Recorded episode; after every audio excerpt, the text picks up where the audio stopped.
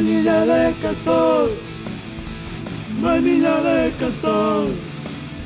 Te cuentan sus mierdas, mujer y un cantautor.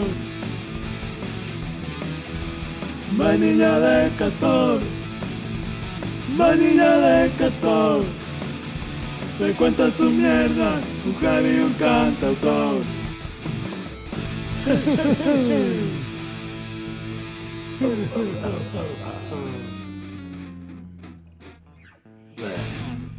Muy buenas castoras y castores. Eh, bueno, después de, un curioso parón que hemos tenido, ¿no? Pero, eh, a ver, Ignacio, nos escuchan que son cuatro personas, cuatro personas a las que nos debemos. Entonces, si hay que grabar un domingo por la mañana para que esté su programa y no retrasar más lo que no se puede retrasar, eh, pues, pues se hace, ¿no? Somos, somos capaces de sacrificarnos de esa manera, ¿no crees? Albricias Lolo, ¿cómo no pudiéramos? ¿Cómo no? Y bueno, pues Eh, eso, te- unas dos semanitas sí que ha habido tal, pero, pero bueno, la cosa aquí, eh, la fiesta no para, el sarao sigue, las ruedas aquí, ¿no? De, eh, de en fin, de la cutrez podcastera eh, y la falta de rigor siguen rodando. Regocijóme de aqueste retorno, maese.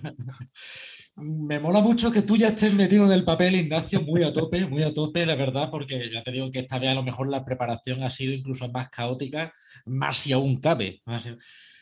Y bueno, eh, me vas a permitir que explique un poco dónde sale la idea. Y es que eh, hay un juego que me pillé hace poco para la Play, se llama Kingdom Come Deliverance, ambientado en la Bohemia del siglo XV. Y el juego mm, a lo mejor no es de 10, pero tiene una idea muy buena que es que está ambientado en la Edad Media, ¿vale? Como tantos juegos, por otra parte. Pero aquí venimos a hablar efectivamente de la Edad Media. Aquí no te va a matar un caballero de negra armadura o peor aún, un dragón, ¿no? Mm, Te va a matar la peste, te va a matar pues el haberte comido algo en mal estado. No lavarte. Eh, exactamente. El, el granjero padre furioso, ¿no? Padre de una doncella con la que a lo mejor te has pasado. En fin, el medio en todo su esplendor. Y es que no sé si estarás de acuerdo, amigo Ignacio, una de las cosas que hemos visto. eh, y, y bueno, y yo pues dentro de los circulillos heavy, ¿no? Pues era ese exceso de romanticismo, esa, ese flipamiento en la palabra, ¿no? Por, por el medievo. Sí. Eh, Ese pero- medievo fantástico que, y nunca mejor dicho, que todos de alguna manera llevamos en la cabeza, Claro, pero mm, que a lo haya- mejor por lo que sea, eh, pues no, no- es, es como cuando estrenan una peli de DC, yo siempre intento pensar que va a ser la hostia, y luego cuando lo comparo con la realidad, pues muchas de las veces, pues como que, que hay ahí una disonancia. Es que ya el que haya a lo mejor dragones o ninfas es lo de menos, ¿no? Porque eso es, está en la misma categoría de fantasía que una dentadura perfecta o un pelo limpio. Y, pero bueno, mm, hoy pues hablaremos pues cómo ese flipamiento medieval ha permeado hasta nuestros días, ¿no? Y en fin, hemos tenido pues, hemos tenido música, hemos tenido cine, con una visión y con unas licencias un pelín exageradas quizás, ¿no? Incluso más de las que nos vamos a tomar nosotros, porque a lo mejor seguramente nuestros queridos oyentes historiadores, que algunos hay, eh, nos puedan enmendar la plana a nosotros enmendándole la plana a los demás, que eso sería maravilloso. Por Claro, otra no- parte, nosotros quizás, eh, pues desde nuestra posición de siempre, eh, a lo mejor le enmendamos la plana a los flipaos, pero los historiadores nos enmendarán la plana a nosotros, que a su modo también somos estos flipaos, ¿no? De, por mm, supuesto, que Desde la plataforma ¿no? del podcast, ¿no? Hombre, de- desde nuestra atalaya, en este caso gótica o románica, pues obviamente de vez en cuando pontificamos con mucho cachondeo y, y- y pocas ganas de veracidad, pero eh, siempre con ganas de entretenimiento y diversión. Bueno, pues entonces queda clara la idea de que cuando, cuando a lo mejor sale esa pregunta, a lo mejor en plan meme de Facebook o no sé si puede tener algún contexto más serio, de ¿en qué época histórica te gustaría vivir? ya podemos decir que todo aquel que responda una distinta a en la que estamos ahora, mucho menos te diga el medievo, miente como un ruin bellaco. Es una absoluta falacia y eso lo decimos ya desde la base. Es decir, mira, por ejemplo, nosotros dos, ¿no? Eh, yo soy primogénito, mi padre, y eso si fuera alguien, me tendría que entregar a la guerra, tendría yo que ser, pero tú eres hijo mediano, tendrías que ir a lo mejor al clero, ¿no? Es probable. ¿E-, ¿Era el mediano o el pequeño? Eh, pues a lo mejor le toca a mi hermano Ah, el mira. gitano, le tocaría. No me lo imagino, ¿eh? Tocando y todo esto obviando que somos hombres, ¿eh? Y a lo mejor algo de elección incluso tendríamos. Sí, sí, no, hombre, mm, somos los afortunados. Aunque, quién sabe, a lo mejor estaríamos adscritos a la tierra. Y, y, bueno, en ese caso, poco poder de decisión. ¿no? Bueno, pues entonces eh, extendemos aquí ¿no? eh, el mantel sobre este vergel para empezar nuestra merienda cena medieval. Exacto. Ya- yo creo que ya está mm, eh, el, el concepto, ya ha quedado claro. Eh, pero yo creo que podríamos empezar a que tú sabes que yo soy muy, muy pesado con eso, acotando, Lolo. No, ¿Qué es la Edad Media? Es, es menester, es menester. ¿Qué es la Edad Media? Pues, bueno, la Edad Media, si recuerdo algo, ¿no? No es desde la caída de Constantinopla, grosso modo, hasta descubrimiento de América, más o Sí, menos. yo, mm, yo por ahí lo sitúo, ¿no? Desde luego siempre se, eso se, se establece el final como la, la época de los conquistadores. Exacto. Eh, y yo mm, quiero, primer flipamiento eh, que hay, sobre todo, se aficionan a llamar los taxis. Piensa en- a lo que me refiero, el gesto de, de llamar taxi. Y cada vez hay más gente que está rescatando un concepto muy añejo como el de reconquista. Es un flipamiento muy grande. Muy grande, muy grande. Bueno, es que, claro, ya de por sí, ¿no? Eh, el Santiago y Cierra España, que yo creo que tenía que ser flipado incluso para la época, ya, ya que, alguien, que alguien lo rememore hoy en día, ¿no? Y, Hombre, eso de clavar un cadáver en un caballo. A lo mejor huían de la peste, no, no de que les diera miedo. Oh, claro, claro, Reconquista, como normalmente sería gente que a lo mejor nunca había estado en el sitio al que supuestamente reconquistaban. ¿no? Y luego ese flipamiento oh, eh, de que los moros nos invaden y son guiris, pero los reyes godos, aunque vengan de Alemania, no son guiris. Claro, además eh, estuvieron aquí los moros pues unos 800 años, ¿no? Si no me equivoco, año arriba, año abajo, no sé, algún historiador me dirá. Eh, eh, y aún así tienen los santos cojones de llamarlos reconquistas. Claro, claro, o sea que ya empezamos por ahí, ¿no? Por, por conceptos que a lo mejor ya directamente no, no tenemos muy claros. Y luego me imagino que por allí, por las Inglaterras, con el tema de Avalon y la leyenda artúrica, Es que Será aquí hay una parecido, ¿no? ventaja, aquí hay una ventaja que es, y esto es una de las cosas, la verdad es que claro, los dos somos, somos filólogos del inglés, y una de las cosas esta que más bonitas ¿no? de la carrera cuando, claro, en la Edad Media en Inglaterra está ese periodo, ¿no? Que es la Edad Oscura, porque realmente no se conoce nada, entonces, pues, oye, mm, todo vale, es que pues, podía haber dragones, pues claro, pues ¿por qué no? Porque- y de ahí salen toda la historia, las leyendas, pero bueno, desde el flipamiento es bonito pensar ¿no? que, que existió un momento en la historia de Inglaterra en la que la, la fantasía y la imaginación mm, sí que lo conquistó todo, ¿no? Sí que fue lo que estableció las leyendas y tal. Y hombre, debo decir que, que aquí yo no veo que haya ese flipamiento, ¿eh? Cuidado. no, ¿no? Mm, quiero decir, Pero- no sé, aquí nadie no te ve ningún. Y mira que tenemos aquí, en fin, gente de pedir taxis también, tú sabes, pero ninguno clama el espíritu de, de San Jorge, ¿no? Ni, El rey ni el rey Arturo. Arturo, claro, por supuesto. ¿no? Que, que, en fin, que uno aquí en plan Santiago Cerra España, oye, sí existe, que, que tampoco, tampoco pondría yo la mano en el fuego por mis vecinos bretones. Hay más, ahí son más de Winston Churchill y tal. ¿no? Claro, es que realmente sí, yo creo que ese es el. El Aquí han sabido hacer un flipamiento, ¿no?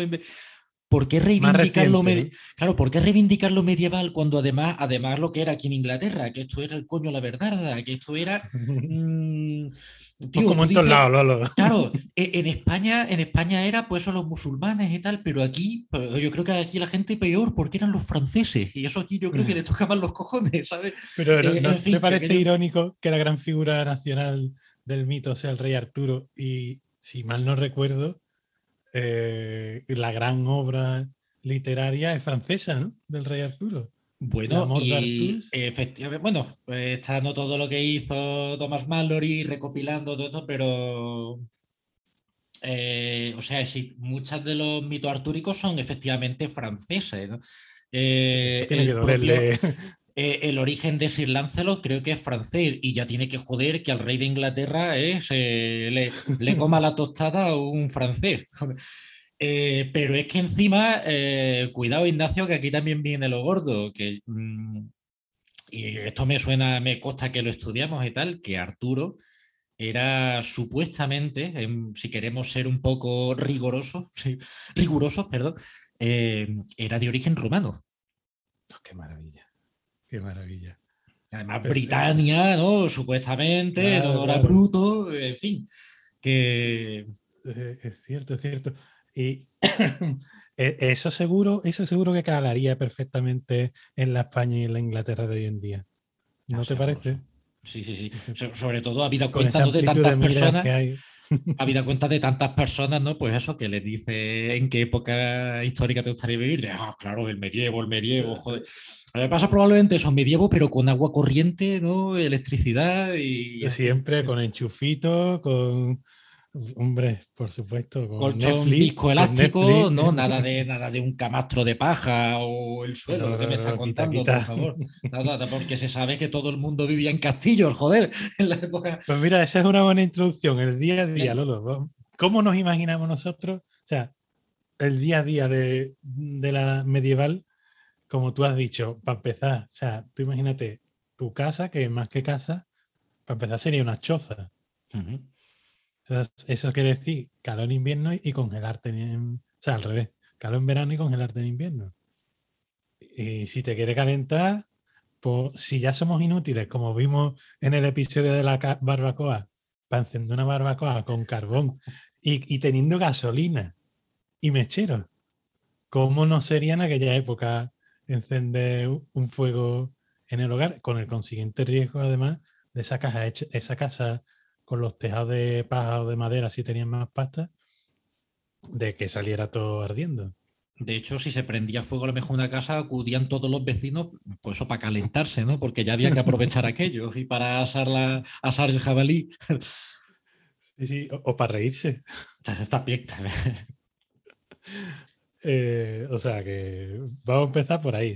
pues, mira, pues se dice precisamente eh, si a lo mejor puede ser un invent total, y esto me consta que habrá muchos en este programa, porque ya sabemos ¿no? que, si nosotros, nosotros como expertos en la falta de rigor, no podemos decir eh, cuándo, sobran los invents, ¿no? Cuando, y todas estas patrañas. pero mm, si no me equivoco, y por favor que me corrijan, el verbo fire, despedir, sí. es porque, y viene pues del medievo, porque te prendían fuego a la casa cuando te iban a echar del pueblo. creo que venía de los clanes escoceses también, bueno, entra en el medievo. Y efectivamente, si te echaban, te, te despedían, pues te prendían fuego a la casa, pues está fired. O sea, que no es por esa manera de protesta que nunca he entendido de quemarse a los bonzos Porque te echen. así aprenderá la patrona al seguro, ¿no? Joder, pues desde luego, si no nevero es ventrovato, ¿eh? ¿eh? pues sí, eh, luego el agua, Lolo, tú has mencionado el agua corriente. O sea, ¿cómo, cómo bebía uno? Porque encima de todo, mi concepto es, yo qué sé, los historiadores que me corrijan, eh, por lo menos los romanos tenían algo parecido a agua corriente, pero ya en la Edad Media muchos acueductos por falta de mantenimiento se van a la mierda. Eh, pues tira de pozo, tira de aljibe y imagino que sobre todo en estas latitudes mosquitos a punta pala, larvitas en tu vasito de agua, verdín. Ratas, ratones. que seguramente se lavaban en tu aljibe más que tú. eh, bueno, gente lavándose y defecando en el mismo sitio en el que luego bebe agua los romanos y, los árabes también ¿eh? tenían mucho tema, mucha, efectivamente, tenían esa ingeniería en torno al agua, ¿no? Y que además está sobradamente demostrado que funcionaba, pero aún así, dentro del flipamiento, o sea, había flipamiento medieval ya en el propio medievo, ¿no? Y decimos, pasamos de estas mierdas, eh, como aquí de toda la puta vida de Dios se ha tirado el cubo de mierda ¿no? por, eh, por la ventana. Esa es otra, o sea, eh, los paseos y no había paraguas, ¿no? ¿Cuándo se inventaría el paraguas? ¿no? Probablemente los chinos, que, inventaron muchas cosas antes que nosotros. Eh, es que esa es otra, tú vas andando por la calle y aquí como mucho se te puede cagar una paloma o una gaviota si tienes muy mala suerte, pero es que esos cubos con contenido mm, post digestivo de todo el día es que esto ya nos llevaría a otro jardín que es Europa siendo el enemigo de Europa, porque efectivamente, en cuántas civilizaciones hay intentando tener la casa limpita, y aquí, por ejemplo, en Inglaterra, te puedo decir que en la ciudad de Bath, que era un poco en Las Vegas edwardiano, eh, la gente iba con, eh, con zapatos de tacón alto y tal, eso, porque las calles estaban literalmente llenas de mierda, y estamos hablando ya, pues eso, 1800 y pico y tal, pero oye, no, mm, los caballos pasan por aquí y esto de limpiarlo es muy indigno, los animales pues se tienen que cagar, pues póngase usted zapatos más altos. Bueno, y ojalá solo se cagaran los animales. También. Esto fuera eso. Claro que eso es otra también. Eh, estábamos hablando de las casas medievales y tal, ¿no? De, eh, la intimidad, olvídate. Eh, que tienes que ir al baño, ¿cómo eso? ¿Qué, qué, baño? ¿Qué está de, ir a dónde? bueno, y, hemos hablado de los animales. Eh, en cuantísimas ocasiones los animales vivían en la misma, cohabitaban, porque te daban calorcito. Claro, allí dormir agarraba un cochino, eso eso sería hasta un lujo para él. Hombre, o sea, qué suerte el que se puede permitir un cochino al que agarrarse. La mayoría se conforma con las ratas, con los gatos. Y esto de la intimidad nos lleva también, evidentemente, no solo a lo escatológico, sino a las relaciones sexuales, aunque bueno, quizá entraría en el mismo campo porque una cosa muy limpia no sería. Eh, primero que te estaría viendo además los otros niños que tengas e incluso los abuelos que viven contigo y tal, que esto es una cosa que, bueno, niños, ya lo entenderáis cuando seáis mayores. Y efectivamente, entre la insalubridad, eso mm, terminaba en pues eso, en enfermedades varias o la enfermedad más contagiosa que existe, que es la vida. Porque es claro, allí pues, y así los pobres seguían teniendo... Efectivamente, y además, cuidado, como es lógico, como todos sabemos, si eras tía, creo que son las que menos razones pueden tener para, que, para decir que su época favorita sería el medievo. Porque muchas veces se dice, bueno, pero yo quisiera ser una princesa medieval.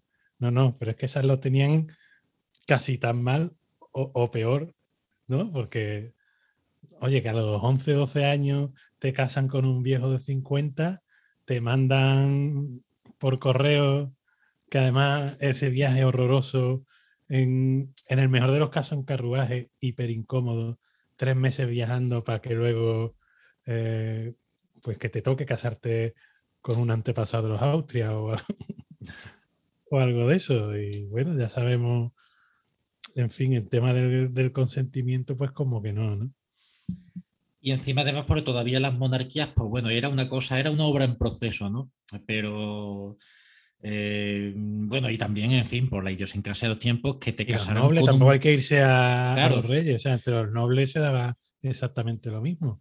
Que te, casaran con un primo, no, por entonces no era tan alarmante porque no habían pasado tantos siglos de endogamia, ¿no? Que era, o sea, te casaran con primos, vale, como se hacía antiguamente, ya, pero es que venimos de una línea ya de primos que no veas, ¿eh? y ya son nobles con siete ojos, ¿sabes? No, no, o sea, es que esa, es otra. Y por supuesto, eh, si eras un tío y te pillaban no sé si llegaría incluso algún azotillo y venga, y, golpecito en el hombro, venga, a funcionar. Y sin embargo, te arriesgaba por deshonrar a... En fin. Y ahora que has dicho lo de, lo de los azotillos también, oye, pues o- otro tema también, ¿no? Que, que- que- que guay, qué guay la Edad Media tal, que es la Inquisición.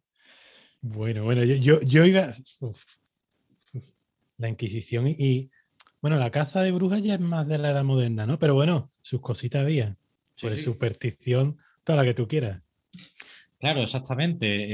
Eh, además, sobre todo porque mm, en esos aspectos, pues tampoco a lo mejor es muy diferente, pero que, oye, eh, que a Dios le ofende todo peor, a sus seguidores le ofende todo, ¿no? Incluso más y tal, y tienen la mecha muy corta.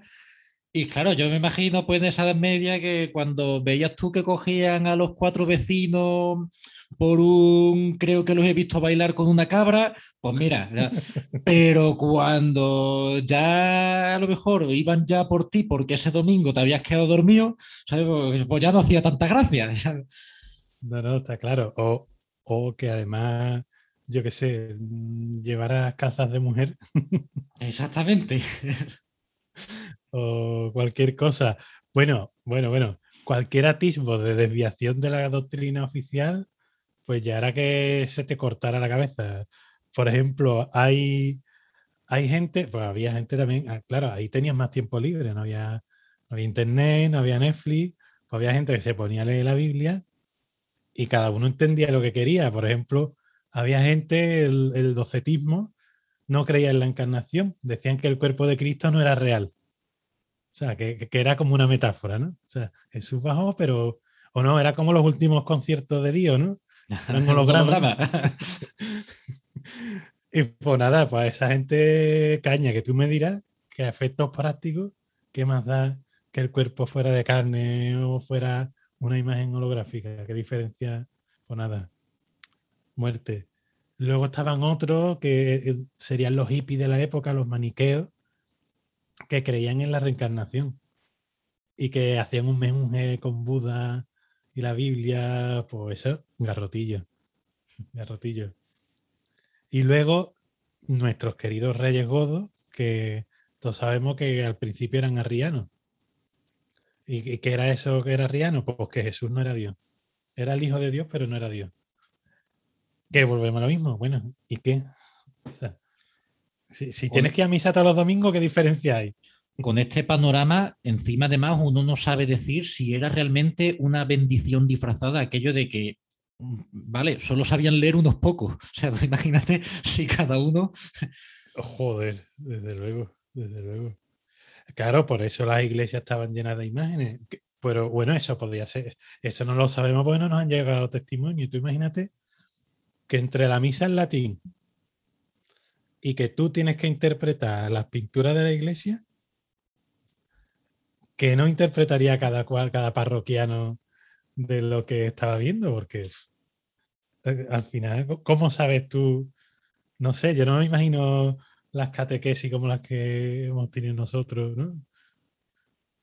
ahí se repartían igual más hostias, ¿no? Y era, pues, niño, esto es lo que dice el prelado, ¿no? Y- Pero efectivamente, ¿no? Si ya tenemos eh, documentación de cómo a lo mejor eh, pintores representaban ciertos animales exóticos en plan a ciertas nociones sueltas, pues ya imagínate, ¿no? Ya cuando nos metíamos en estos fregados. Exacto, o sea, la interpretación del pinto de la Biblia, cuando lo pinta en la pared y luego el que lo está viendo, mientras escucha al cura hablar latín, tú te estás imaginando, bueno, pues a lo mejor el toro ese que hay debajo del tío con alas, eh, yo qué sé, es realmente la deidad porque, ¿no? Yo qué sé, a saber, a saber. Eh, y bueno, y, y ya que habías hablado de la, de la Inquisición y estamos hablando de, de las herejías, bueno, las ordalías, Lolo.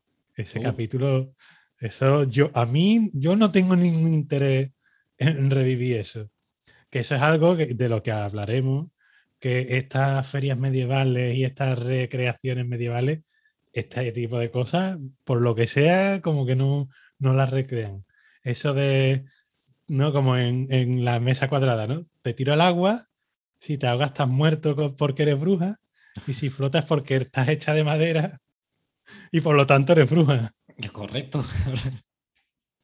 ¿no? O te quemo si sobrevives, es que eres bruja, y si no es que Dios no ha querido salvarte. Claro, es que esto también es importante, ¿no? A la hora de fliparse mucho con el medievo, que no, no estar todo el rato por ahí con una espada ahí socorriendo doncellas, no, es todo un puto teocentrismo muy hardcore. Eh, Una vez más, a Dios y sobre todo a los seguidores, todo le ofende, todo le parece mal y tú tienes que llevar eso una vida ejemplar, modélica. Eh, y encima eso, pues, oye, que todavía si eres noble, eres rico, pues tienes ciertos privilegios, pero si eres pobre, mm, da gracias, ¿no? De que tienes un señor, de que, de que Dios te ha proveído, te ha provisto, perdón, de un señor, ¿no? Que cuida de ti. Exacto, Eh, era como Twitter, pero cuenta. Claro, las desgracias son pruebas que te ponen, pero, pero bueno, que, que en fin, que, que Todo- Dios está a tope contigo, pobre labriego. Sí, sí, aunque, aunque tu mujer haya dado a luz 12 veces y solo te quede un chiquillo vivo. y porque dos de ellos te los has tenido que comer. Entonces, bueno, yo creo que eh, el tema del repaso ¿no? a lo que era el medievo, yo creo que, que por lo menos, en fin, mm, a un nivel medianamente loxe, yo creo que, que no, que, Sí, sí, el retrato está ahí, el retrato está ahí. Entonces, ah, ya que hemos hablado del pasado, ¿no? para ahí tocar. estamos. Exacto. El presente. La visión flipada, ¿no? Con los ojos de, de hoy. Venga, ¿qué aspecto de la cultura pop? Porque al, al final todo esto es. ¿Quieres tratar tú ahora, Lolo? Hombre, yo creo que tú has comentado una cosa muy interesante porque, sobre todo además por su amplitud, que es el tema de eh, los mercados medievales y todo esto festejo y tal, porque además, eh, además una cosa que, a la que fui una vez y fue un regalo de cumpleaños y lo pasamos muy bien, eh, que era una mm, eh, cena medieval que era aquí en la, en la Torre de Londres, muy guay, la verdad, lo pasamos muy bien. Además, es que bueno, esto es el, el crimen en teoría ya prescrito. Además, Marta le hizo muchas gracias. Vamos, la Mm, Torre de Londres es primera división. Claro, tío. Pero eso, me, me quedé muy enamoriscado, es la palabra, ¿no? De una, de una de las camareras que era guapísima, por supuesto, mm, visión de ahora, ¿no? Porque ya sabemos que en la Edad Media, mm, con suerte, tenías todos tus dientes y, la chica además muy simpática, muy guay. Y claro, yo estaba un poco pues como viviendo mi, mi fantasía rolera, ¿no? Entonces eh, fue la propia Marta la que le hizo gracia. Eh, bueno, eh, esto mm, te podías vestir eh, pagando unas 10 libras de hoy, nada de... Te, te- ponías tus trajes y tal, mm, había un momento en que os levantabais y bailabas todos encogidos de la mano y por supuesto estaban pues los, eh, los tres caballeros ahí dándose de hostias, turnándose de manera que ganara uno, porque cada uno representaba un sector del comedor y claro, no vamos encima que la gente ha pagado aquí por la experiencia, Muy que se bien. vayan con el perdedor. Eh, Muy gracioso. Y por supuesto, todos veníamos a jugar. Cuidado, las camareras tenían tatuajes, sabe que no, que en fin, que es un poco pues, como lo lo que sería nuestro podcast, Ignacio. Pues ya te digo, cero rigor, ganas de pasárselo bien y no vienen, no, no se tima a nadie, ¿no? Hombre, todo- todos sabemos a qué venimos y de dónde venimos, ¿no? Oye, pues eso es muy curioso, una versión muy premium, porque yo lo más que he experimentado es los típicos mercadillos medievales que sobre todo en verano eh, florecen por toda ciudad y pueblo. Que bueno, de medieval, yo un repaso por los productos siempre hay. Ropa hippie, Siempre. Que no sé qué hippies habría en el medievo. Eh, cachimbas para los porros y grinders y mechero sí, tal por- con banderas de Jamaica. con- Exacto. Puesto de jabones. Porque Que- se sabe que, que el medievo era muy limpio y era. Sí, sí, sí. O sea, eh, y sobre todo el, el jabón del medievo, me imagino, hecho con la grasa del cerdo que había sacrificado y cuatro hierbas que te encontrarás por el campo, supongo. Eh, ¿Qué más? Bueno, juguetes de madera. Claro, artesanía, ¿no? asumimos- Asumimos que en el medievo no se trabajaba el metal. Entonces, los, los juguetes de madera. ¿Qué más? Mm, eh, bueno, sí, se trabajaba el metal para hacer bisutería. Para los juguetes no, eh, pero para la bisutería sí. ¿Qué más? Mm, eh, bueno, mucho, mucho. Yo lo que he hecho en falta siempre, pues claro, digo, yo me imagino un mercado medieval de verdad. Y una de las cosas que más en falta eh, uno de los motores económicos y tanto en, en, la mercancía como por lo que suponían viajes, que eran las reliquias. Yo no he visto un Oh. puesto de reliquias nunca en un mercadillo medieval. Además que eso nos da para hacer una pequeña enumeración. No sé, por ejemplo, hay muchos santos prepucios. O sea, yo voy a un mercado medieval y no me puedo comprar santo prepucio. Yo, Pues ¿Qué qué, este? oportunidad perdida de no haber actualizado eso, porque de la misma manera que te pueden vender mecheros ¿no? y cosas de fumar, eh, la artesanía también puesta al día, pues podías vender eh, juguetes sexuales, ¿no? Como una especie de actualización del tema de las reliquias. Eh, e- ese prepucio sagrado que habías encontrado ahí, pues ahora es un Satisfyer que, bueno, que va a pilas y tal, pero, pero el concepto es el concepto. oh, hombre, como una versión de lo que hizo la Plastercaster con Jimi Hendrix y otro, ¿no? Ah, Pues- Ahí estamos, sí, sí, un mercado con una cortina ahí, te hacen tu, tu escultura del Cayetano y mira, Nada, nada. En lugar de eso, mira, te voy a hacer una enumeración de cosas reales que podríamos encontrarnos en esos puestos. Por ejemplo, Mm. Eh, la lengua y la mandíbula de San Antonio de Padua, cual llevaría príncipe de Belcebú. Petaría con los heavy, Lolo. Yo no entiendo por qué no se vende. Suspiros de San José. Qué bonito oh, es eso eso que era en un frasquito, en un frasquito plumas del, arca- del arcángel Gabriel, que bueno, la gente yo creo que ya como la casa la tendrían llena de plumas de gallina, ya sea para... en fin. Eh, bueno, de la Virgen María hay brazos, leche, el corazón, el hígado, la lengua, dientes del niño Jesús, los dientes de leche del niño Jesús, Lolo, vaya, repartidos por el mundo hay como 600, o sea que el niño Jesús sería un cocodrilo, ¿no? A ver, la verdad es que una de las cosas también que aprendimos de la Edad Media en base a nuestra literatura fue la picaresca, o sea que mm, todo esto de las reliquias, eso sería, pues, en fin. Pues eh, esto se ha y perdido. gente iletrada y tal, eso, pues es frotarse las manos, vaya, el que sea un poquito astuto. Bueno, pues cierro esto, lo, cierro el laci- con un lacito. Volviendo al principio, tú sabías lo del Se dice que el prepucio, el santo prepucio de Jesús le curó la infertilidad a Enrique V de Inglaterra. ¿Cómo lo ves? Y ya con eso, o sea, yo un, un mercado medieval en la que no podamos comprar estas cosas, que tienen tanta utilidad además, Es que a lo mejor el remedio de esa infertilidad fue otro prepucio, ¿no? Como también se dio como una, historia bastante recurrente en la Edad Media. E igualmente no fue de Enrique V, pero tampoco de Jesús, ¿no? no, algo intermedio entre el cielo y la tierra. Bueno, y luego, y luego las profesiones medievales que hay en los mercadillos y en las recreaciones, tenemos siempre que si el herrero, que si, siempre los bufones, que nos falten. Eh, ¿Qué más hay por ahí? No, no sé, yo, e- el infoyo de la Edad Media, cuidado. Tenías un problema si esperabas retribución económica. Claro, un verdugo también creo que es frecuente en algunos de estos mercados. Te ves al tío así con la Mira, capucha encima. Eso sí lo veo bien. ¿eh? Y, y, hombre, el, supongo que será el maestro cetrero, ¿no? El tío que lleva el halcón. Oh, grande, siempre, siempre.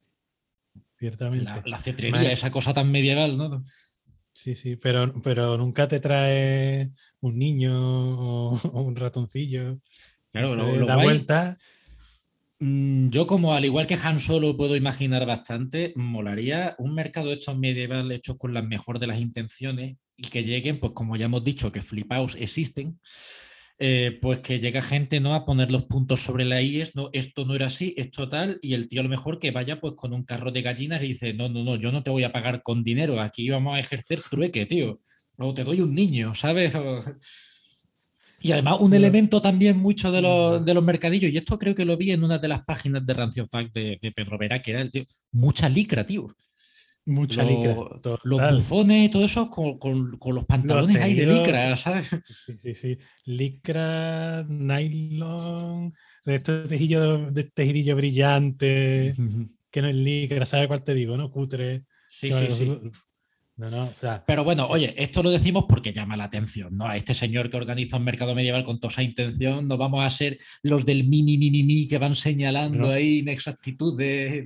no, hombre, no, además nosotros somos de la filosofía del Fari, el que quiera darle a las mandangas que le dé, si Claro, feliz. claro que sí. Y, Siempre que sea consentido, y reconozcámoslo, la verdad es que este flipamiento no medieval, pues ahora hemos visto los mercadillos, pero más cosas, es divertido, es divertido. Divertido. Eh, Oye, el- sí. Respecto al tema de la ropa, una cosa curiosa, ¿no? Ese colorido y tal, que la- mm, recordemos que mucha gente se moría o bien trabajando con los tintes de la ropa o porque se ponía ropa con tintes que eran bastante tóxicos.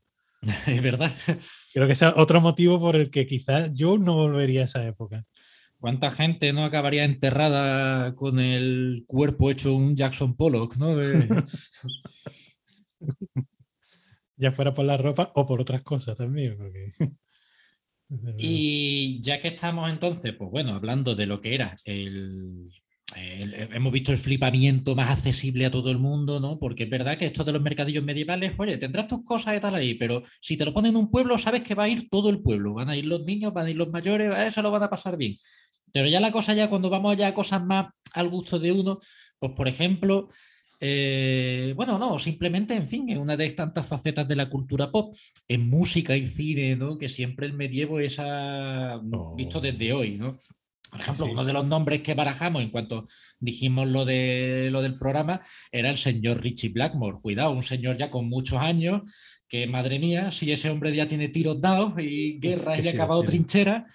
Y hoy en día, pues, oye, lo que disfruta el hombre, ¿no? Eh, eh, pues eso, bueno, es verdad que un poco ya nos acercamos a. Claro, él efectivamente puede ser una de las explicaciones por la que haya tanto flipado de- del medievo bien, ¿no? Del renacimiento, de ya. Sí, Dios es no verdad, tanto, porque ya, ya hombre- Exacto, ya hay una fina línea entre medievo renacentista que, bueno, Además, también siendo- las épocas no están marcadas con rotulador. Claro, pero, pero bueno, hay cierta poesía aquí, Ignacio, y esto es bonito, porque de la misma manera que Deep Purple, de la mano ¿no? de Richard Blackmore, entre otros, trajo el rock and roll, o digamos, lo llenó, llevó a un nuevo estadio, el renacimiento fue un poco ¿no? el rock and roll del medievo, porque es mandamos a, un poco la mierda a Dios, vamos a celebrar las cosas bonitas de la vida, incluyendo el ayuntamiento carnal eh, y el celebrar la belleza y esas cosas, y claro, hay un componente ahí rockero nada desdeñable. Hombre, ciertamente, igual que Eric Clapton, John Mayer y toda esta gente reivindicaban a los viejos bluseros, esta gente reivindicaban a los griegos y a los romanos y a esas ciertas libertades que se tomaban y a un Animus Jocandi que, que en la Edad Media, pues por lo que sea, llámalo por el milenarismo, que ese es un tema que nos hemos dejado, eh, por lo que sea, pues no estaba tan presente. En este caso quizás podemos hablar de nostalgia bien, ¿no? Porque, joder, mm, es verdad que Dios apretaba, pero bien, ¿no? Y, en fin, y claro, y, y- efectivamente, mayor acceso a la cultura, la imprenta, cuidado, guay. Y entonces, pues la gente se da cuenta que antes, siglos antes, oye, la gente un poquito más libre era, pues. Sí, sí, no- y no había tanto miedo todo el tiempo, ¿no? Porque ese clima milenarista del apocalipsis que iba a venir otra vez Jesús con carros de fuego, eh, el cielo iba a escupir llamas, que ya ves tú lo que ha cambiado eso, tío. Ahora, no, porque antes tenías, vivías con el miedo de la epidemia, que si la peste, que salían esa gente con las máscaras de cuervo, eh, un- uno te miraba mal, estornudaba, le quemabas la casa por si acaso, o lo mandaba, ¿no? Lo, lo típico que había a las afueras de las ciudades, en el caso de Cádiz era en barco, los mandaba todos, estuviera malo o no estuviera malo, ahí hace cuarentena, eh, pues los mandaba eso, a tomar por culo fuera de las ciudades, todo el mundo junto, y que ya comieran, sobrevivieran o no, pues bueno, ya, era no- ya eso no era tu problema tú los habías alejado de la civilización, fíjate tú. Y nosotros aquí, que hemos- lo hemos pasado en casa con la PlayStation, los que lo hemos pasado bien, claro. o sea, Claro. pero, pero nada, allí tu, tu preocupación en la epidemia era no morir, entre terribles dolores, eh, que no te quemaran la casa, que no te mataran antes que la enfermedad. Y nuestra preocupación hoy día es que no podemos salir a tomar una caña. Una cosa tremendamente, terriblemente preocupante, tú. Sí, sí, bueno, eso me alegro de que no se recree. no, eh, pues bueno, decíamos eso que Blackmore ¿no? Eh, un poco reivindica el flipamiento este renacentista y tal, pero además lo hace en plan mercadillo medieval de esto, ¿no? Eh, licra incluida, licra incluida, cuidado. Eso, y, eso, eso. y además, y, mujeres rubias bellas tocando la pandereta, dando vueltas, y, y bufones en el escenario, todo esto. Bueno, aquí ya es curioso, ¿no? Porque no hemos todavía, no hemos hablado de, ni de cantautores ni de metaleo, pero está esa zona en medio que es eso, el, folk, ¿no? Eh... Además, el campo abonado, en los 60, 70, que fue con, por ejemplo, con Alan Stivell, que empezó ese, eh, esa moda de la música celta, que en los 90 a lo mejor fue cuando, 30 años después, la cosa alargándose, 20, 30 años, que fue cuando a lo mejor tuvo su mayor explosión. Pero es verdad, es verdad. Yo creo que al principio un poco con los hippies, folk, lo que tú dices, mm, y empezó gente que si vamos a... No, pues al principio el folk era el tío con su guitarrista, eh, por ejemplo, Simon Garfunkel con Scarborough Fair, eh, Richie Blackmore, como tú has dicho, ya con, con Deep Purple, tocaba de vez en cuando los conciertos del Green Sleeves.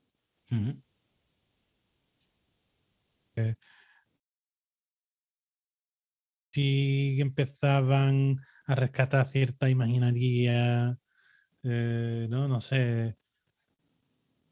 Estoy pensando en la portada esa de Wishbone Ash. no, no de Wishbone Ash, del guerrero este. Eh, uy, pero eso es más antiguo, sí, el Argos. romano, era, un. Eh, sería un argonauta, ¿no? era de Argos. el disco se llama Argos, vaya. claro, y esa cosa de mirando a un pasado mítico. Sí, sí, no, pero incluso, por ejemplo, los propios Led Zeppelin estaban la rama blusera, ¿no? Pero luego Robert Plant, por ejemplo, era un tío que lo que quería era eso, quería folk, quería magia, quería todo ese rollo, ¿no? Y bueno, por supuesto, años más tarde, ¿no? por ejemplo, en el metal eh, siempre había ese componente, siempre había, porque, porque al fin y al cabo es que era literalmente metal, espadas y armaduras, ¿no? Y, y, luego pues vendría, mm, eh, pues eso, tantas canciones eh, dedicadas a, eh, mm, en fin, a eventos míticos y fantásticos, o al rey Arturo y su corte. Mm, también lo hemos visto en cines, claro está, ¿no? bueno, que además pues, teníamos como visión un poco no canónica y es la que nos ha quedado esos caballeros del Rey Arturo de Richard Lester, todo muy limpio, todo muy brillante, un technicolor precioso, una, eh, unas escenas ahí de batallas a caballo brutal. Hombre, el Robin Hood de... Ay, de este hombre. De Rolf Flynn, ¿no? Eso, de Rolf Flynn, oh, maravilloso. Sí, Pero muy limpito, como tú dices. Todo muy limpio, todo muy limpio. Pero luego, por ejemplo, en los 80 fue Excalibur, ¿no? Que era todo eh, con mucho claro oscuro, ¿no? Y en fin, eh, hasta que luego ya pues vimos como por ejemplo pues este director Guy Ritchie, ¿no? Que hizo la del Rey Arturo, intentando darle cierta veracidad, cierto tal. Lo que pasa es que bueno, a base de quitarle lustre, pues le quedó una cosa que tampoco como película tal, pero sí me lleva una cosa que aprovecho para recomendar, ¿eh? que son las novelas de Bernard Cromwell de las Crónicas del Señor de la Guerra, que es eh, el mito artúrico pues, contado sin mito, precisamente, ¿no? El, eh, pues en base a, en fin, a las evidencias históricas de cómo podía haber sido eso. Esto es una bofetada para todo el que se flipe, la verdad. ¿no? O sea, que es como una novelización de lo que se supone que sería el Arturo histórico. Claro, y con sus licencias y todo y tal, pero esta yo recuerdo que, me enganchó bastante y está muy bien, ¿eh? Y sobre todo eso, pues tiene su componente de flipamiento, ficción al fin y al cabo, pero oye, estás leyendo una cosa que dices tú, joder, un medievo, por supuesto, sucio, sucio y, desagradable. Yo, creo que quizás, no sé, tú, mm, la mejor película, sobre todo en los términos que estamos diciendo, que te la crees más, que tú la ves y dices, pues el medievo quizás sea esa, Y probablemente muchos dirán que también el mejor libro. Lo que pasa es que yo debo reconocer con vergüenza que todavía no me lo he leído. Yo creo que sería El nombre de la rosa. Pues me lo creo perfectamente, sí, sí, sí. Además, es verdad que me da la sensación de que ni, o sea, siendo gente, cuidado, que era la calidad intelectual de Humberto Eco, poca broma, ¿no? Tal, o sea, que documentación, mm, doy por sentado que la hubo y a expuertas, ¿no? Pero mm, parece ¿no? que quería plantear ese conflicto un poco más universal, ¿no? Con esas Sí, diatribas de la... de- No, No, pero, pero sí, Y hace, y, ha- y hace un Sherlock Holmes en la Edad Media. Que también- claro, correctamente. o sea, Pero que es verdad que... que como tú dices, con su licencia, pero la imagen que da el. No sé, yo. No, no, sí, sí. Yo recuerdo incluso diálogos ahí de la, de la novela, ¿no? De, de cómo era la percepción del cuerpo y tal, y eso, tal. Y joder, la verdad es que es una cosa que, que sí, que te, te crees que es muy, ¿no? Una recreación. Y la película ya ni te cuento, ¿no? Todo el mundo con. Todo el mundo es feo. Menos, Exacto, la, me- menos, la- menos la señorita que, que vaya tela, porque además me- yo vi la película en una época muy mozo y, en fin, me pasa como a Christian Slater, como a Adso, ¿no? Jamás olvidaré el nombre de la rosa. Por lo que sea, ¿no? Está bueno. Eh, hay. A mí siempre me han gustado más las de las de aventurilla de, ¿sabes? 40, 50, 60, coloristas. El glamour, el glamour. sí, el glamour, el glamour de, los años dorados de. Hollywood. Hombre, claro, claro. Hombre, a ver, cuidado, la de que te dije del Rey Arturo de Lester a mí me gusta mucho. Igual que, que todas estas, ¿no? Y... Pero luego, por ejemplo, hay alguna, yo qué sé, la de Excalibur de los 80, esa visualmente flipa. Eh, Exacto, exacto. Además, eh, parece ser que John Burman, el director, eh, era un tío que había querido, mm, que siempre tenía entre ceja y ceja adaptar El Señor de los Anillos. No lo hizo, pero sí fue una cosa que, bueno, que acabó pues contagiando su obra y tal. Entonces él, pues bueno, pues ideó un Merlín muy Gandalf, ¿no? Y incluso, de hecho, hay diálogos que son muy, muy parecidos. a- y además, mira que bien traído Excalibur, ¿no? Pues con una de las actrices que ya hemos dicho en anteriores programas que adoramos mucho aquí, que es la Lady Helen Mirren. Por supuesto. Nuestros dieces. Totalmente. Eh, Y, y luego, hombre, por supuesto, a ver, cuidado, también en el cómic no me gustaría eh, pasar por alto El Príncipe Valiente, ¿no? que es una de las mejores eh, adaptaciones de lo que es el. Bueno, adaptaciones, ¿no? O sea, eh, no adapta en cuanto que es más el marco, es más el fondo, ¿no? Y es la historia, bueno, de un caballero de la corte del rey Arturo, era el título, El Príncipe Sí. Valiente. y- en la corte del rey Arturo y, y, joder, es que ese dibujo de Hal Foster y eso Y era. y yo creo que mm, lo que hemos dicho evaluando otras obras de ficción, qué buenos personajes secundarios también, ¿eh? que con cuánto carisma. Pues no es solo el príncipe valiente, también tiene a sus acompañantes. Eh, ¿Cómo se llamaba? Sigrid tenía. Uy, oh, perdo- perdona, es que te están metiendo ya en el Capitán Trueno. ¿no? ¡Ah, joder, coño! Uf. No, no, no. El, verdad, la- verdad, pero- el- el amor de la vida de Valiente era Aleta, un personaje Sí, además maravilloso. En Príncipe Valiente, efectivamente, de, de nuestro gran Víctor Mora, gran republicano en épocas de jugársela mucho. Joder, pero sí, ya, ya que estamos, hacemos la conexión, pues también. Eh. Es verdad, verdad. Y, y quiso hacer un héroe medieval, ¿no? Que precisamente se alejara pues de otras cosas, como a ver, el guerrero del antifaz, es verdad que quizás estaba más... Oye, cuidado, era un gran cómic, la cosa es que bueno, Sí. era, era una época muy jodida, pero oye, el Capitán Trueno, y efectivamente, ¿no? Una, mm, una corte de secundarios, ¿no? Eh, estaba Sigrid, estaba Crispin y estaba, joder, ¿cómo se llama, tío? El, el grandote. Eh, Hostia, yo tenía un muñeco de grandote, ya que retrotrayéndonos, conectando con el programa de los muñecos. ¿Cómo se llamaba? No me acuerdo. Mm, es que Eh. esto es un poco imperdonable. A ver, una cosa es la falta de rigor, pero otra... Bueno, y, y- y con su con, con la canción de Asfalto, que no nos olvidemos, Sí, sí, sí. gran canción. Ven Capitán Trueno, haz que gane el bueno. Haz que gane el bueno. Y no tan buena la película. Yo no me atreví, no puedo juzgar porque no me atreví a verla. no Con- pinta muy bien, ¿no? No, no, no. Mira que el, Sergio Pérez Mencheta da la imagen, ¿no? Sí, sí, sí. Y Goliat, Goliat era el tío, Goliat, era el grandote. y lo interpretaba un tío que era este, que era el lanzador de, peso olímpico, vaya. El tío era, claro, y daba, por supuesto, el porte. Pero yo no me he atrevido tampoco. Bueno, y nos hemos dejado gran flipamiento que hay hoy en día con, los, con todo lo que sea vikingo, ¿eh? Bueno, es que, joder, yo no sé incluso si eso, digo, esto se nos podía comer aquí. El, No, no, eso podría ser un spin-off de este programa. Es que lo de los vikingos, no, es muy. Y además, efectivamente, si lo llevamos al terreno del heavy y tal, eso es, muy bestia lo que se ve, Ignacio, pero además mm, es que es brutal. Yo creo que la de artículos que han salido por ahí intentando validar el fanatismo de la gente de los vikingos los primeros feministas de la historia, flipa. Sí, claro. Eh, cosas que, esto lo han visto estos ojos que se los comerán los gusanos. Todos arrancaban miembros y, te quitaban la piel de la espalda y te la abrían para que te comieran los cuervos. claro, eh, vamos a, ver, una verdad desagradable. Esto va a ser un poco el niños, los reyes son los padres, ¿vale? A ver, eh, a vosotros no os gustan los vikingos, os gustan mazaos con barbas y melenas.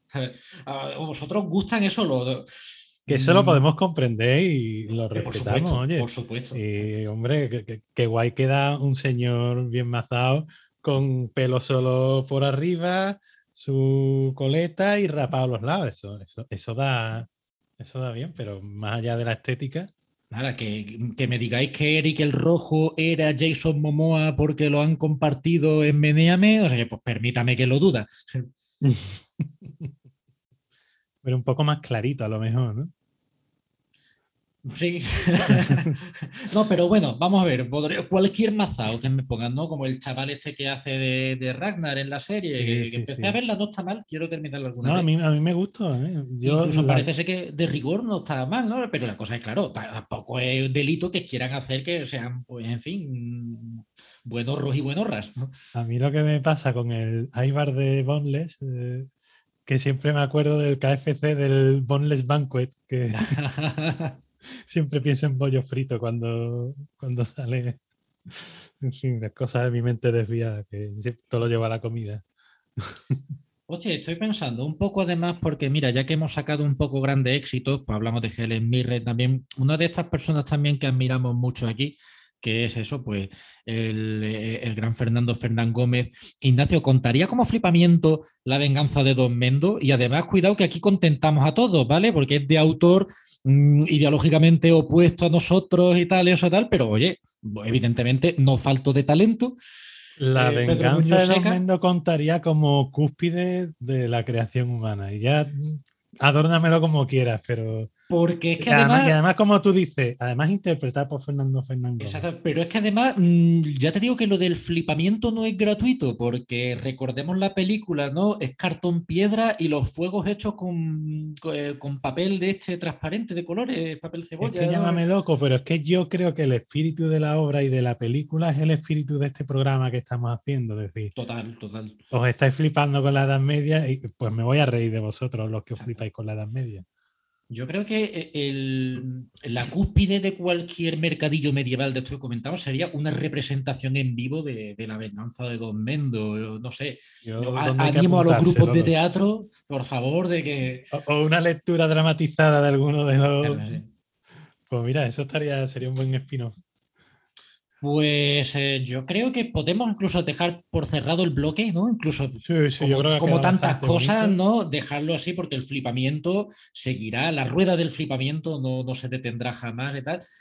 Un último apunte quizás, un motivo por el que sí merece la pena fliparse con el medievo, y esto yo lo aprendí escuchando el programa de Cebrián, La Rosa de los Vientos y tal, que se aprendían muchas cosas y muy guapas, eh, y es reivindicar la figura de Leonor de Aquitania.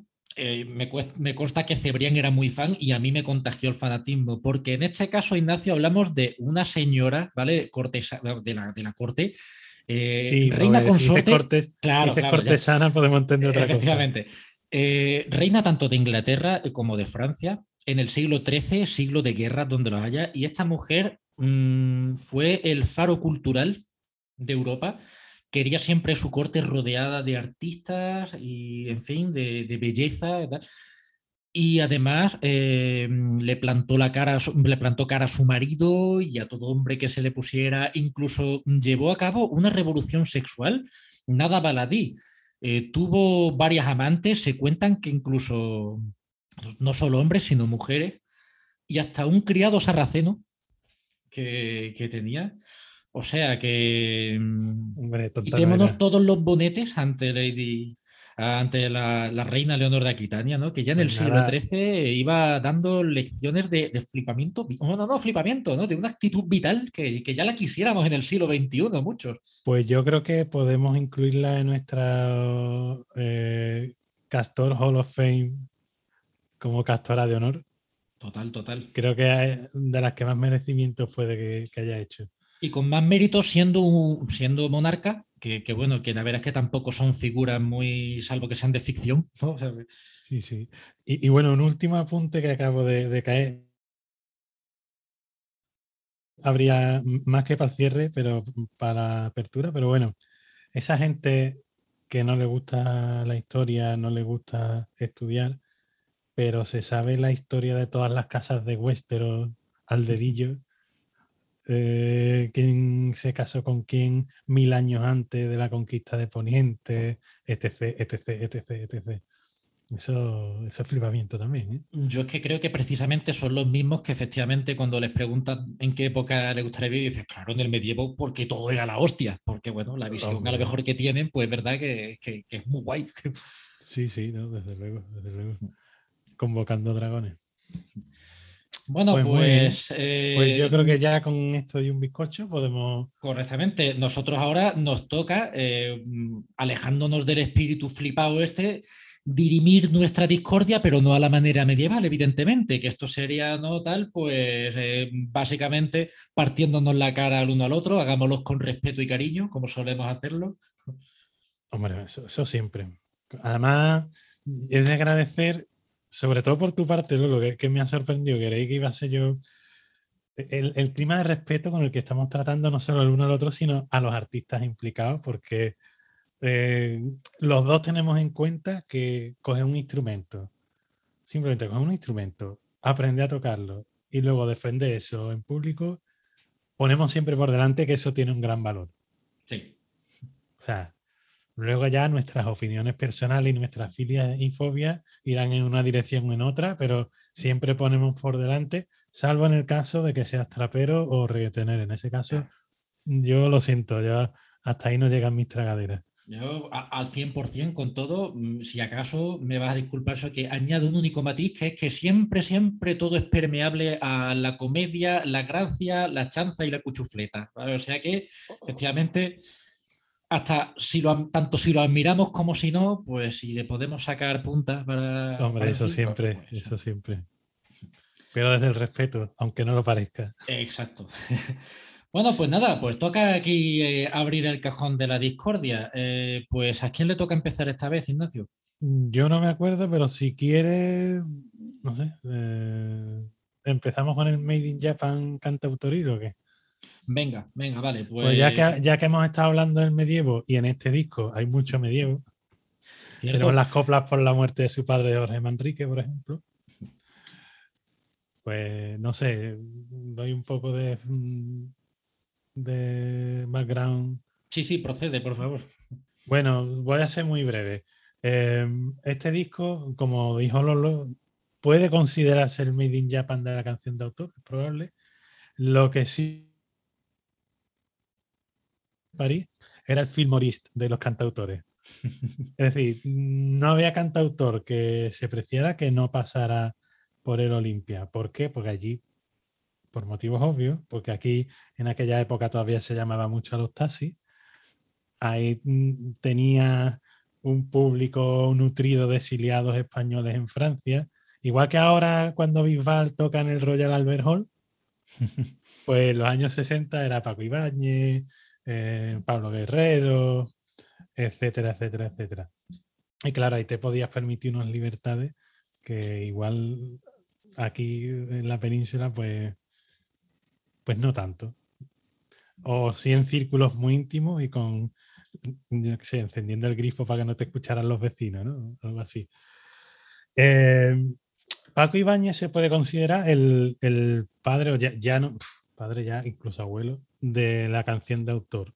Es paradójico porque él solo música poemas. Él mm, rara vez, puede que alguno tenga, pero el grueso de su producción es musicar poemas de otros, lo cual eh, creo que tiene un valor de reivindicación de la cultura muy, muy grande.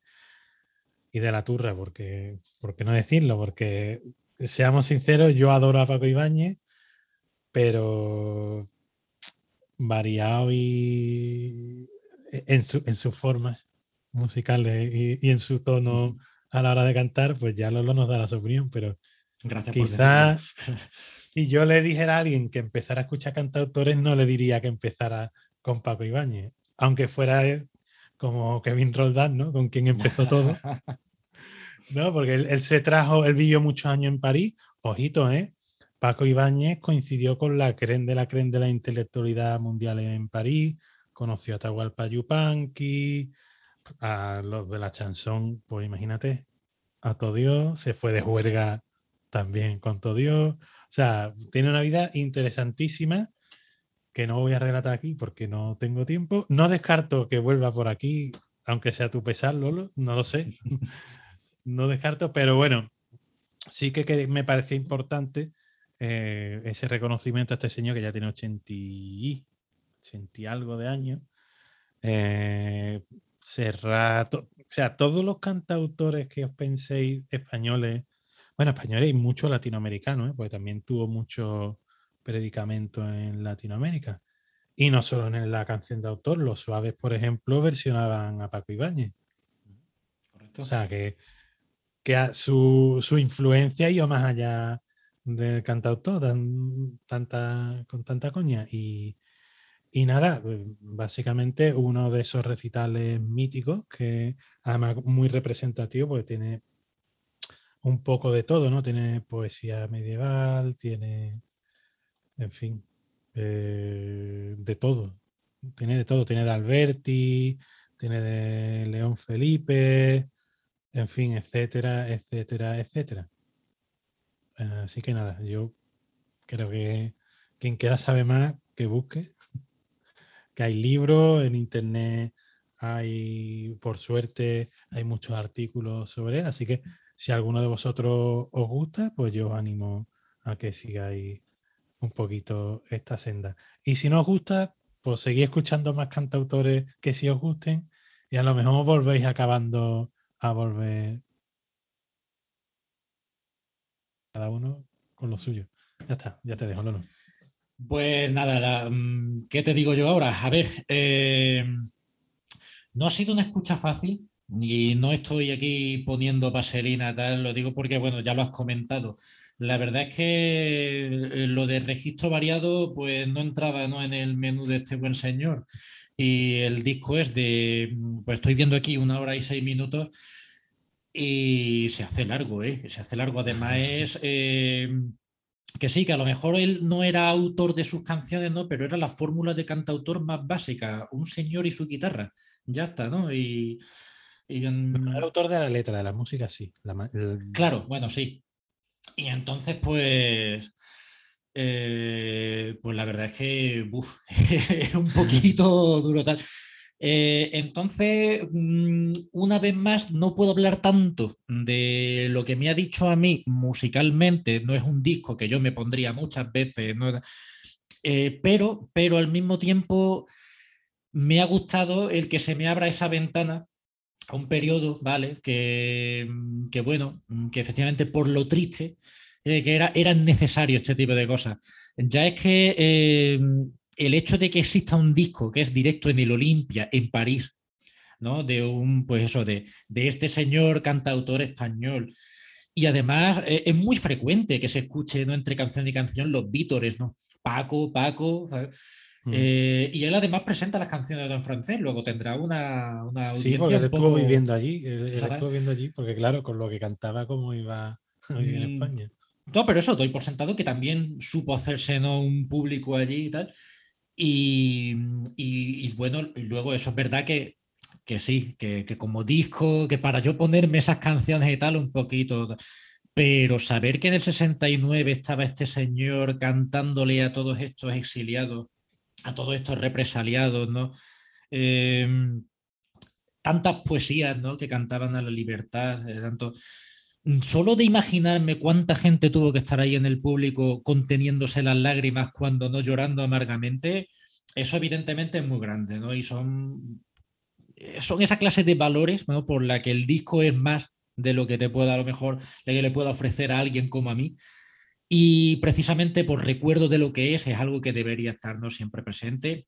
Y además encima, cuidado, el recorrido poético eh, pues va de eso, desde Manrique ¿no? hasta Gabriel Celaya en México, en mm. fin, que es muy amplio. Eh, Miquel Hernández, ¿no? Eh, y, y, además ya de por sí, una vez más, mm, cerrando el círculo, qué cosa más machadiana, ¿no? Estar haciendo, pues eso, un disco cantando a la libertad desde París, desde el exilio. Entonces, pues bueno, pues yo creo que, que eso ya mm, ya solo, solo con eso es lo justo para que yo me, quite el sombrero ante el señor Paco Ibáñez. Ahora, otro problema que he tenido, elegir una canción, porque claro, mm. nosotros estamos aquí hablando siempre de coñas y tal, y dices, joder, ¿qué canción de, Paco Ibáñez puedo meter aquí, tío? por un momento pensé en Palabras para Julia, ¿no? Porque la habían adaptado los suaves y tal, y, dices tú, mira, y la canción es bonita, claro que sí. Pero yo creo que por buscar una, y que además en primer lugar, que está bien. Y que pueda casar más con el espíritu del programa es la de la mala reputación, porque yo creo que un poco representa el espíritu de lo que nosotros también hacemos aquí. Así que, pues, bueno, pues por ser el tema más castoril, eh, de los que alguna vez hayan podido sonar en el Olimpia. Canción pues, precisamente viene. Pues viene muy bien al hilo porque precisamente esta canción es una, no es suya, es traducción de, em, de George Brassens. Oh. Entonces, perfecto. Decimos siempre que la canción de autor española, en gran medida en estos orígenes, viene de la francesa. Entonces, qué mejor. Ya oímos a Crae y ahora oímos precisamente una adaptación, que por cierto está la versión también Loquillo. Mm. Eh, ah, pues de eso me sonaría a lo mejor. Puede ser, puede ser, puede ser. Así que nada. La mala reputación, que seguro que muchos de nuestros oyentes también tienen, seguro que se pueden sentir identificados, aunque no con la música, seguramente sí con la letra. Así que ahí vamos.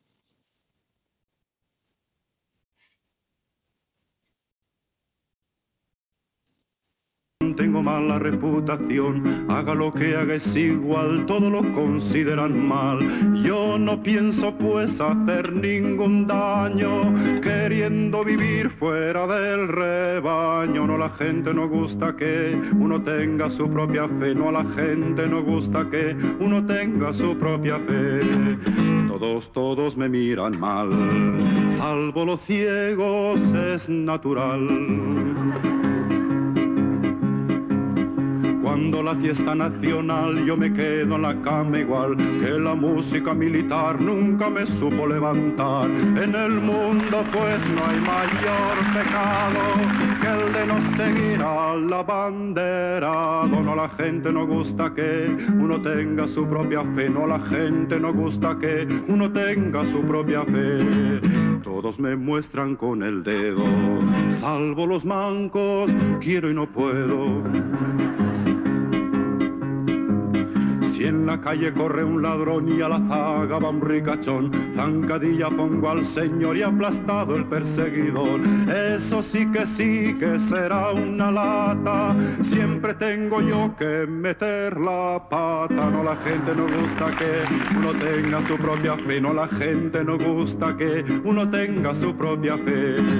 Todos tras de mí a correr, salvo los cojos, es de creer. Cuando la fiesta nacional yo me quedo en la cama igual que la música militar nunca me supo levantar. En el mundo pues no hay mayor pecado que el de no seguir a la bandera. No la gente no gusta que uno tenga su propia fe, no la gente no gusta que uno tenga su propia fe. Todos, todos me miran mal, salvo los ciegos, es natural.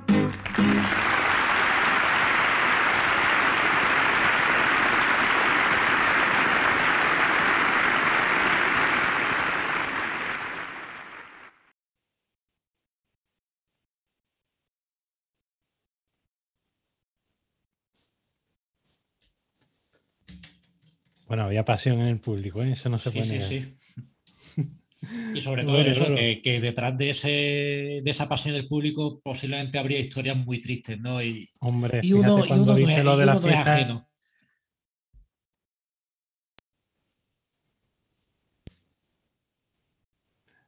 No, eso que cuando dice lo de la fiesta nacional, aquello revienta. Sí, sí, sí, totalmente. Lo que tú dices, que, que, no, que no habrían pasado. Correcto. Bueno, pues me toca a mí ahora hablar un poco de Girls School. Eh, ah, Girls School. Eh, pues eso, uno de los grupos punteros de, toda esta generación de grupos ingleses ¿no? de metal. La verdad es que eh, tengo un poco de problema a la hora de hablar de ella. para no quiero ser injusto para ser justo con ellas y viceversa. Lo quiero, digo esto que suena tan confuso, ¿vale? Porque evidentemente, evidentemente una de las cosas ¿no? que más destaca eh, de este grupo es que, bueno, pues es un grupo íntegramente femenino eh, y que se hizo su lugar en un mundo tan de hombres, ¿no? Como era el metal, que ya siempre lo ha sido, pues imagínate más cuando está en los años 80 empezando.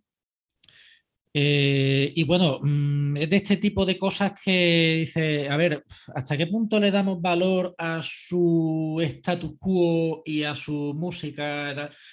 Eh, sobre todo porque es verdad que, bueno, una historia también en cierto momento, mm, no sé, hubo una injerencia también masculina quizás, ¿no? Porque bueno, muchos grupos se la tuvieron que... Eh, parece ser que, no podían ser validadas si no, llevaran un, grupo, un grupo de hombres, de tíos, ¿no?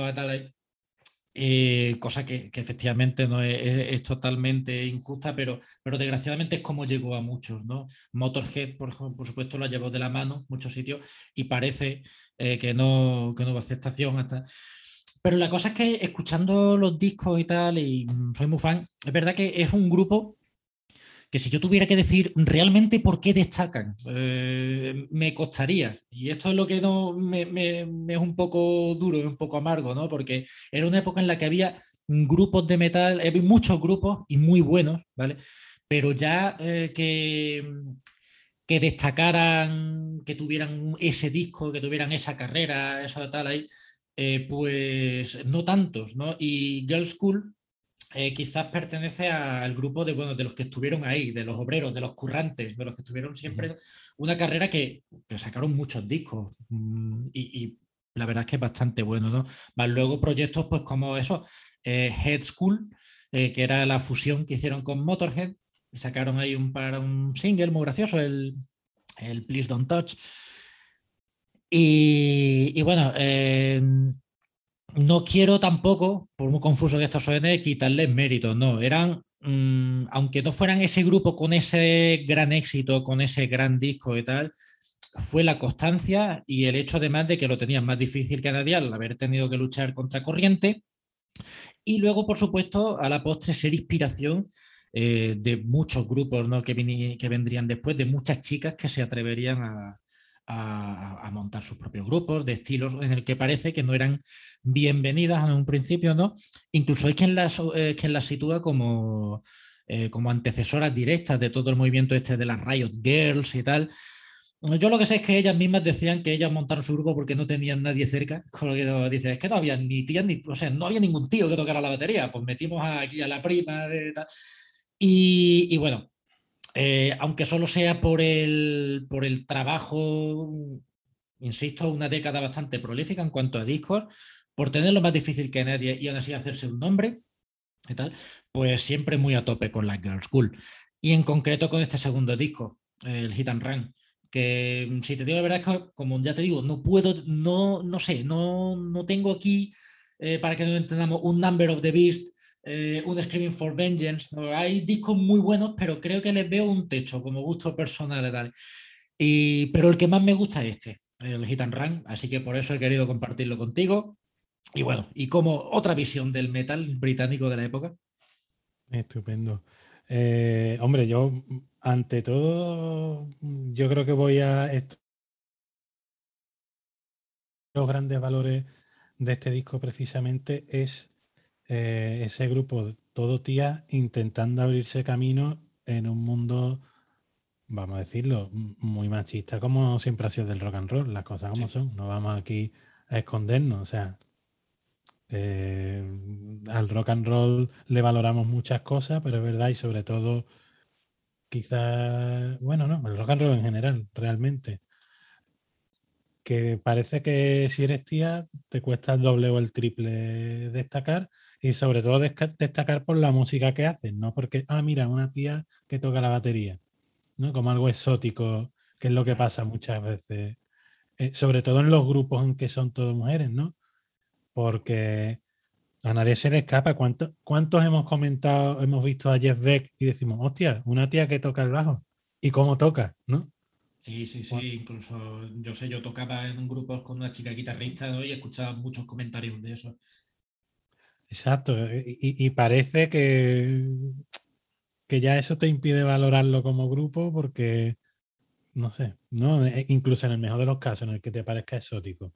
No que lo veas mal necesariamente. Pero bueno, yo mmm, mis 10 a, a, ese, lo que tú dices, sobre todo habiendo dado ejemplo a muchas otras, y, no son las primeras que van, no son, las primeras, pero no las únicas que van a pasar por aquí eh, que se hayan visto en, ese trance. Y a pesar de eso, yo creo que por lo menos en su momento tuvieron bastante éxito, ¿no, Lolo? Sí, sí, sí. Eh, de hecho, bueno, una de las cosas buenas que tenía este panorama es que había mucha comunidad, ¿no? Y, y ellas, incluso me suena haber, haber eh, leído, creo que la biografía de Lemmy, que al principio, pues bueno, pues que ellas estaban un poco nerviosas. Pues claro, bueno, eran unas tías muy fuertes y muy valientes, pero era eran muy jóvenes, ¿no? Exacto, pero era un mundo que ya de entrada era como bastante hostil, ¿no? Y, y bueno, que, que la convivencia con los demás grupos fue muy buena, que el apoyo, en lugar de ser a lo mejor una cosa condescendiente, no, no, no, fue totalmente desde la admiración y el respeto, ¿no? Y estamos haciendo. El colegueo, digamos, ¿no? en el buen sentido. Sí, sí, sí. Y, bueno, mm, creo que eso lo dice todo, ¿no? Hacerse un nombre entre, entre socios, entre iguales, ¿no? Y bueno, y entre el público. Sí, pues sí.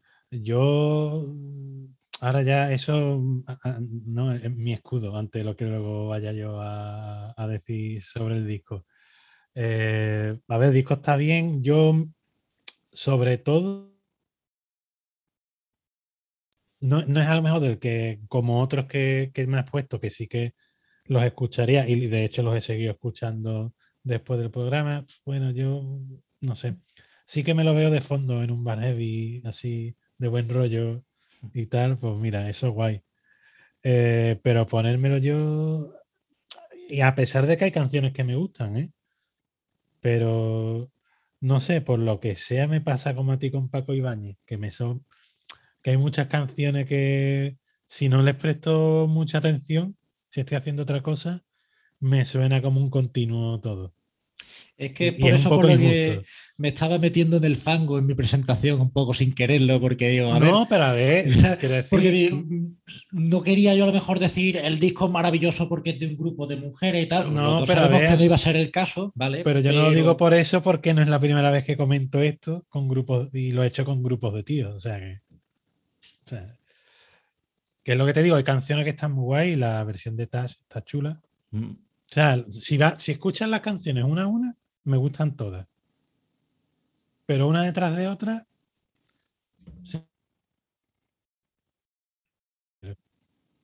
Pues a lo mejor echaría de menos un poco más, pero entiendo también que es el rollo de ella, que es el tipo de música que les gusta y que, bueno, pues a mí no es que no me guste, pero igual me gusta un poquito más de variedad entre canciones, ¿no? A lo mejor estoy mal acostumbrado con otro tipo de grupos, pero, pero bueno, con todo y con eso, pues mm, dentro de mis limitaciones yo creo que suenan, el sonido está guay, eh, saben lo que se hacen y, tocan bien, tocan muy bien.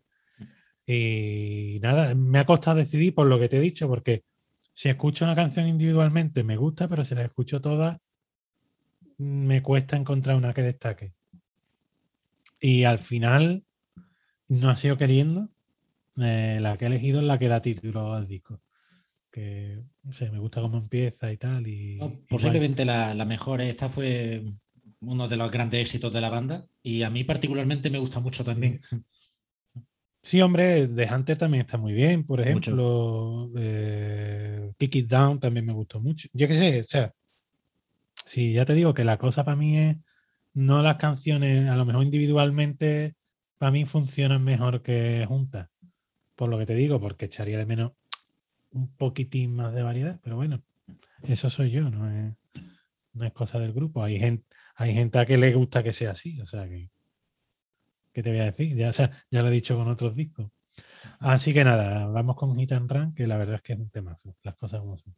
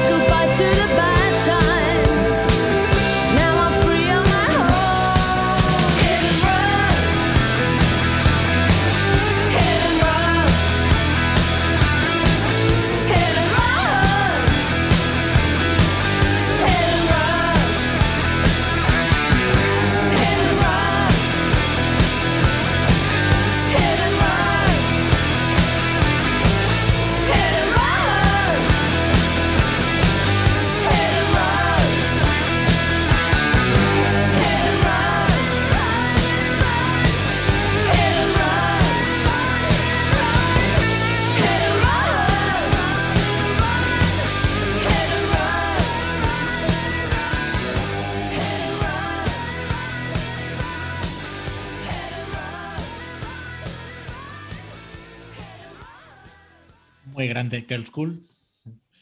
Pues sí, la verdad es que sí. Eh, esperemos que, que esa semillita que plantaron siga creciendo. Pues bueno, de momento se tuvieron eh, la guitarrista eh, Kelly, no recuerdo cómo se apellidaba, eh, murió, pero creo que ellas siguen en, en activo de una manera un poco de aquella manera, vaya, pero, pero bueno, ahí están.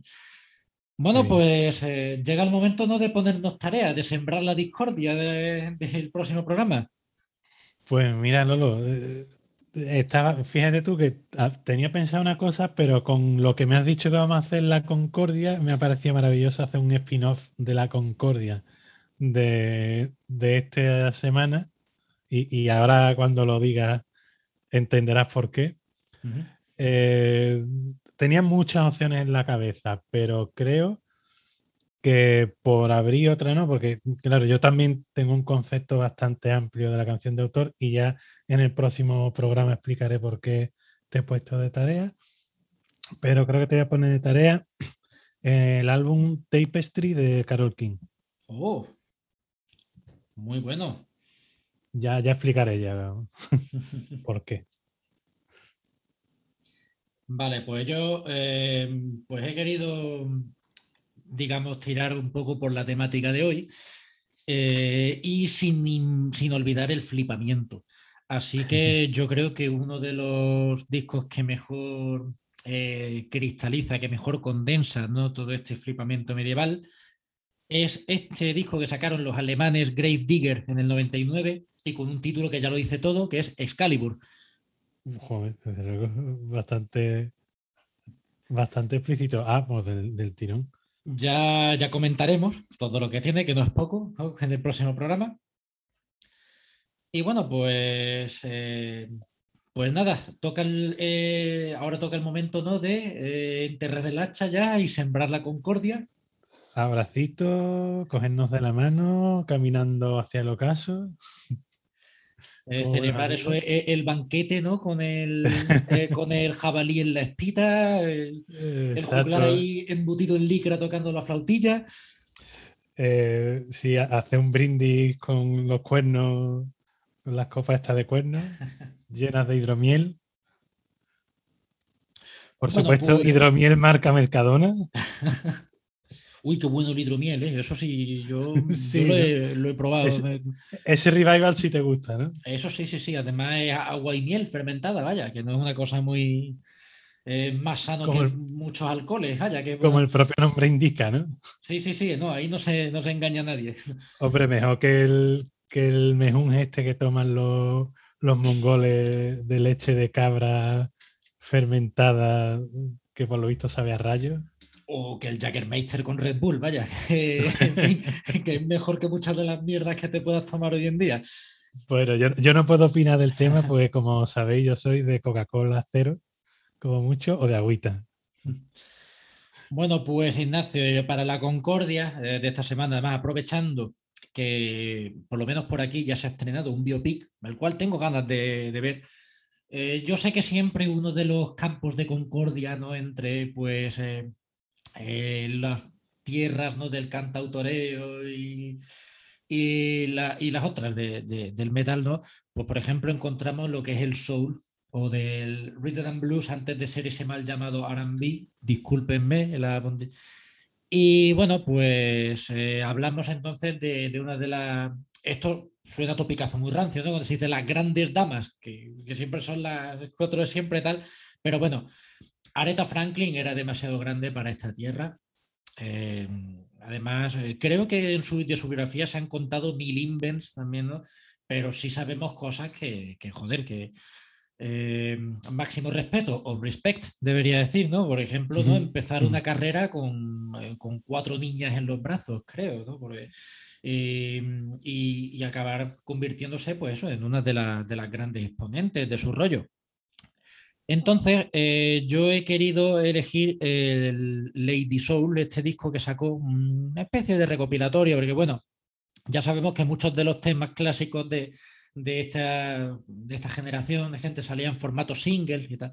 Entonces, bueno, muchas veces para encontrarte estos temas, pues tenías Claro, que... este disco del 67, ¿no? Exactamente. Eh, y está muy bien, cuidado. Ahí también incluso está la presencia de un Eric Clapton por ahí. No recuerdo en qué tema sale, eh, Ah, pero, ¿sí? pero bueno, sí, sí, sí, sale. Y, y bueno, un clasicazo ¿no? de- del, del soul en general. eh, y bueno, mm, elevado a las alturas. eh, ya por, por Areta como, como nadie sabía hacerlo, ¿no? Que es el Chain of Fools. Una locura de canción, Lolo. O sea, me encanta la lección que has hecho. Y, y ya que has hablado de la peli del biopic este, el- ¿cuándo fue el verano pasado que estrenaron? Eh, no me acuerdo el título, la de, la de Areta. Básicamente una, una grabación de Areta en la iglesia cantando gospel. No sé si la has visto. Ah, pues no, no lo he visto. Una- mira que yo tenía el disco Y debo decir que ese disco me llegaba a aburrir un poco porque era todo el tiempo lo mismo. Pero yo qué sé, viendo eso mismo en, en el cine, en, su contexto, la gente flipando, salí de allí, vamos, creyendo en Dios, Lolo. Bueno, es que, a ver, eh, es que esta mujer en directo era una cosa brutal. Yo de verdad que mm, a veces yo lo siento si esto es eh, muy polla vieja, incluso para los estándares de aquí, ¿no? Pero que, que- que no niego que hoy en día habrá calidad, ¿no? En el, el rhythm and blues este actual, que a mí me suena, no me, no me transmite en la mayoría de los casos, y te veis que sí, que unas coreografías, una cosa, pero mm, verte a una Aretha Franklin en su sencillez, dejándose los pulmones ahí, me transmite muchísimo más. ¿Qué le vamos a decir? No, no, no. O sea, qué diferencia decir en los 60, 70 que te gustaba la música negra decirlo hoy en día. Sí. Eh, vamos, mortal. No, no, o sea, es que de Areta, es que no puedo decir. Lo que me gusta es que es una cosa, no sé, es que es una cima, es un, es un Everest de, de la música. Es, es que todo lo que pueda decir no, no se me queda corto con- para poder reflejar lo que uno siente cuando escucha a esta mujer tira por arribita, como decimos en Cádiz. Así que nada, eh, con este par de fools, esta cadena de, de tontos que nos lleva a nosotros eh, atados, pues nos despedimos hasta la próxima, que esperamos que pueda ser prontito. Si no lo es, entiendan que cada uno tiene sus obligaciones laborales y encima con horarios bastante jodidillos para esto, pero siempre estáis en nuestros corazones. Siempre, siempre. Pues nada, Chain of Fools. Hasta luego, Lolo. Hasta luego. Change, change, change. Change, change, change.